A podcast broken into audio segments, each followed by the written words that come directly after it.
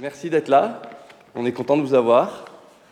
C'est pour nous, un- c'était un beau changement puisqu'on a fait euh, 10 années à Paris. On s'est installé là il y a 6 mois. C'était avant tout une histoire humaine puisqu'on a tous des enfants et on avait envie de, plus de verdure. Et euh, c'est une belle réorganisation qui euh, aujourd'hui porte tous ses fruits et qui crée sa logique euh, à la fois commerciale et humaine. Donc euh, merci et puis bonne journée, bon après-midi. Et Paul, à toi.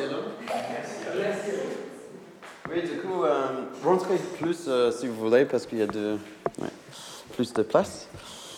Oui, bienvenue, comme Elum l'a dit, euh, je écho ce sentiment, bienvenue. Du coup, là, je veux juste vous parler de notre stratégie, entre guillemets, pour tout ce qui est achat de café vert et torréfaction. Du coup, en gros, notre carte du café. Du coup, je vais expliquer euh, derrière le, euh, le pensée sur notre, euh, ouais, sur notre offre de café vert et qu'est-ce qu'on imagine ça sur le long terme aussi. Et après, je vais aussi parler rapidement d'un petit jeu ici au coin là qui, que vous pouvez faire ici aujourd'hui et demain, en fait, comme vous voulez. C'est rien formel, c'est très informel. Mais on commence par le, par le café chez l'ami. Du coup, ça fait 10 ans presque, ça fait 9 ans Café Lamy existe. Euh, on a commencé euh, avec une machine de 3 kilos, une toute petite machine de 3 kilos. Et avec ça, notre premier achat de café vert, c'était trois petits sacs de 60 kilos de café vert. C'était déjà beaucoup, c'était déjà stressant d'avoir ça, cette quantité en stock. Euh, et du coup, notre, notre manière d'acheter du café vert à cette époque, c'était que en spot coffee. C'est-à-dire que le café, c'était déjà choisi et importé par un importateur. So, le café, le, travail à 100% de trouver les cafés, c'était fait par un importateur. Du coup, notre première année, c'était comme ça. Et après, euh, quelques années plus tard, on a acheté en pre-shipment samples et spot coffee aussi. So, un pre-shipment sample, c'est que c'est validé euh, une quantité que pour nous, plutôt petite, souvent, plutôt petite. Et après, euh, l'importé va euh, faire venir le café. Et après, depuis quelques années, on veut mieux structurer notre manière de- de- d'acheter le café sur, une vision plus long terme. Euh, du coup, je vais vous parler de ça maintenant. Sorry, Terry, I'll go this way. Yeah, I need to go this way. Oui, c'est bon. OK, so, euh, nous, notre carte de café et notre manière de réfléchir sur le café vert, c'est c'est, euh, c'est tout blanc. Du coup, chaque jour, on commence avec une nouvelle euh, page. C'est sympa. Euh, du coup, on a les assemblages, assemblages pardon. On a les parcelles et les éphémères. So, c'est comme ça on veut structurer notre offre de café pour notre client pro et aussi euh, notre client retail. So, pour commencer avec les assemblages, euh, le but pour notre assemblage, c'est d'avoir un goût pour chaque assemblage. On a trois assemblages différents. On a Jadus le Dolce Vita et la Goutte d'Or. Euh, et le but avec les assemblages, c'est d'offrir à notre client pro euh, une stabilité très importante sur le goût tout le temps, en gros. Et avec les trois assemblages qu'on a, il y a trois profils de goût différents aussi. Mais le but, c'est que ce type de café, pour moi, je vois ça comme la porte rentrée pour les gens, sur le grand public, qui est 90% du grand public, je pense, ils sont fous de café, entre guillemets. Ils veulent un café euh, noir et très chaud le matin, c'est tout. Et ces assemblages, pour nous, c'est la porte d'entrée du monde du café de spécialité. Du coup, le rêve, c'est que quelqu'un goûte un de notre assemblage qui n'a jamais vraiment réfléchi au café. Il va dire, c'est quelque chose que je connais en goût, mais c'est c'est mieux. It's sweeter, it's cleaner. So, ça, c'est le but des assemblages. Euh, et tout le sourcing des assemblages, c'est fait aussi avec une démarche qui colle avec euh, les parcelles et les éphémères. Euh, du coup, par exemple, il y a des producers où on achète plus de volume pour un assemblage et un volume plus petit pour un éphémère ou pour un parcelle. Parce que le but, c'est de, quand même acheter du café avec, une- le producteur avec lequel on achète. Euh, si on peut, c'est une manière plus globale. Parce qu'à venir pour acheter un sac ou deux sacs, ce n'est pas très utile. Mais si on peut intégrer plus de volume avec un profil de goût qu'on recherche et aussi euh, et notre profil de goût de même plantation, c'est top. So, les assemblages, c'est stability et c'est d'essayer de, convertir les gens pour V1, donc, donc pour V1, pour entrer dans ce monde du café, euh, café de spécialité. Après, il y a les parcelles. le but de les parcelles, c'est de travailler avec le même producteur chaque année euh, et que, éventuellement, même sur la plantation de ce producteur, on travaille sur la même parcelle de leur plantation. So, nous, on veut avoir, après un temps, une empreinte sur la production du café avec ces producteurs. Du coup, ça, c'est vraiment une vision long terme. Euh, mais on veut voir que ce, produit de café, sa, récolte, ça revient chaque année. Et, comme ça, on veut bien offrir une stabilité à ces gens qui, qui, produisent du café pour nous, parce que nous, on est torréfacteur, on est 100% dépendant sur le, sur le producteur du café. 100% dépendant sur leur travail, la qualité de leur travail aussi. Du coup, si on peut dire, cette année, on veut cette volume de café, déjà, il peut commencer à organiser la production, peut commencer à organiser comment il va travailler le café aussi. Parce que la réalité, c'est qu'il n'y a pas une seule plantation au monde qui produit que du café de spécialité. C'est impossible. Même une plantation de 1 hectare en Colombie, ça va être euh, toujours un pourcentage de café de très haute qualité, si c'est leur démarche, et pas mal de cafés qui sont une qualité plus bas, et encore un petit peu plus qui sont moins, moins bien.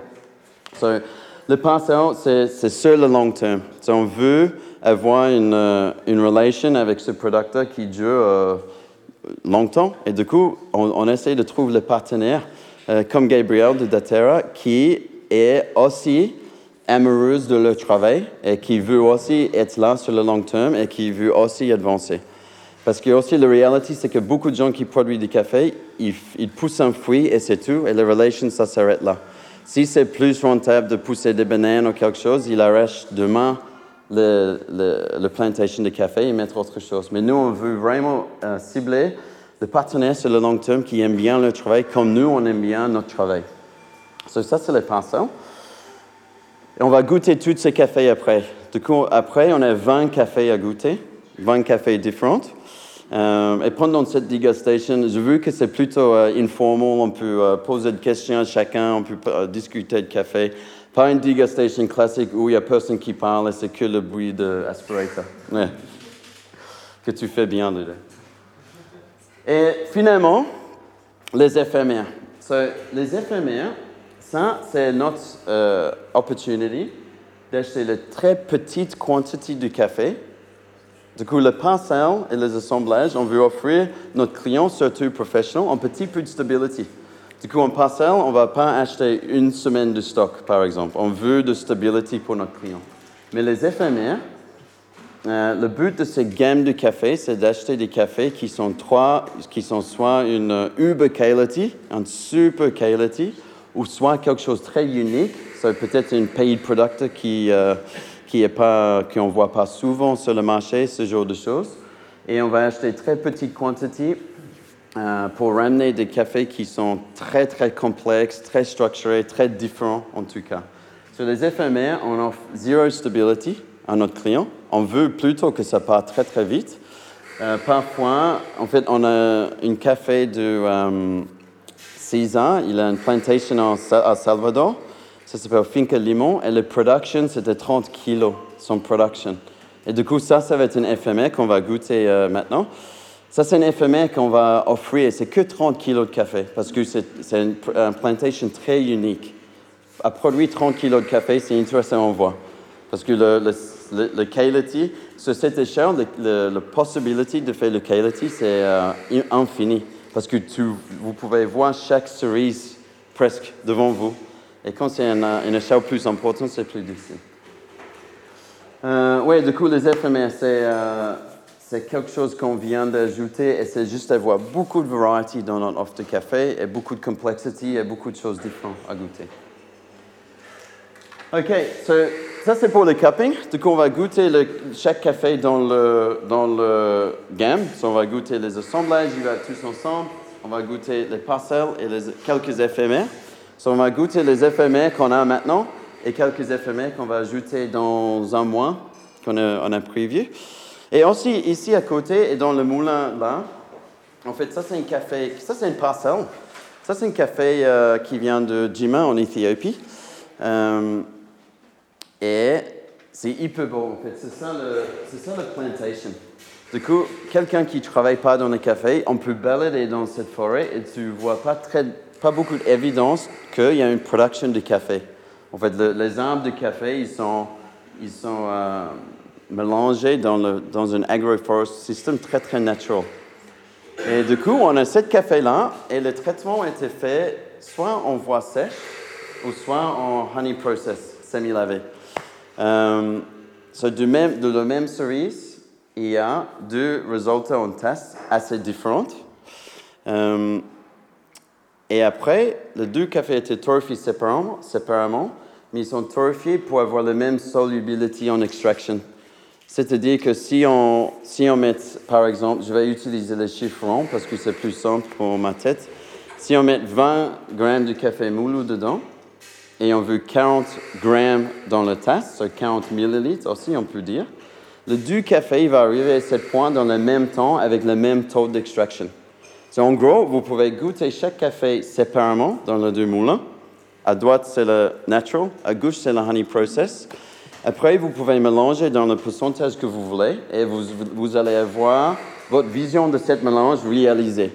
Parce que sinon, si la solubility n'est pas pareille, imaginons que le, le, le honey process, il arrive à cette recette dans 15 secondes et le nature, il arrive dans 30 secondes. Si on a un mélange de deux cafés, ça va être presque imbuvable.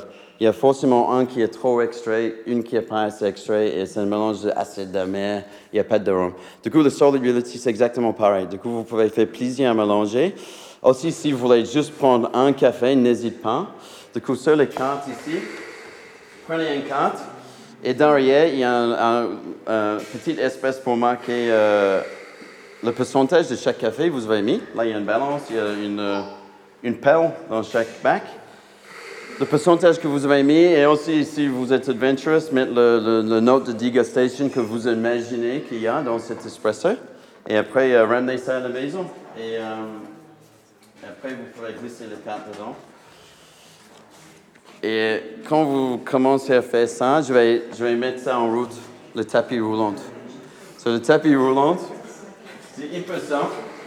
Il faut juste mettre ça ici et c'est tout.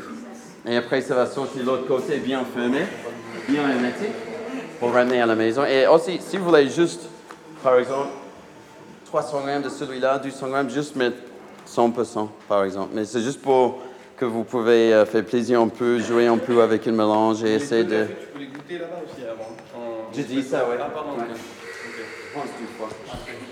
C'est c'est mon accent, c'est pas grave. Du coup, à do- ouais, du coup, juste pour orienter, à droite c'est le, na- le nature et à gauche c'est le honey process. Ah, c'est ça, je n'avais pas compris. Euh, et c'est tout. Du coup, on va commencer à goûter le café. Du coup, on va commencer déjà à sentir le café sec. Euh, et après, on va infuser pour goûter. Merci beaucoup. Merci.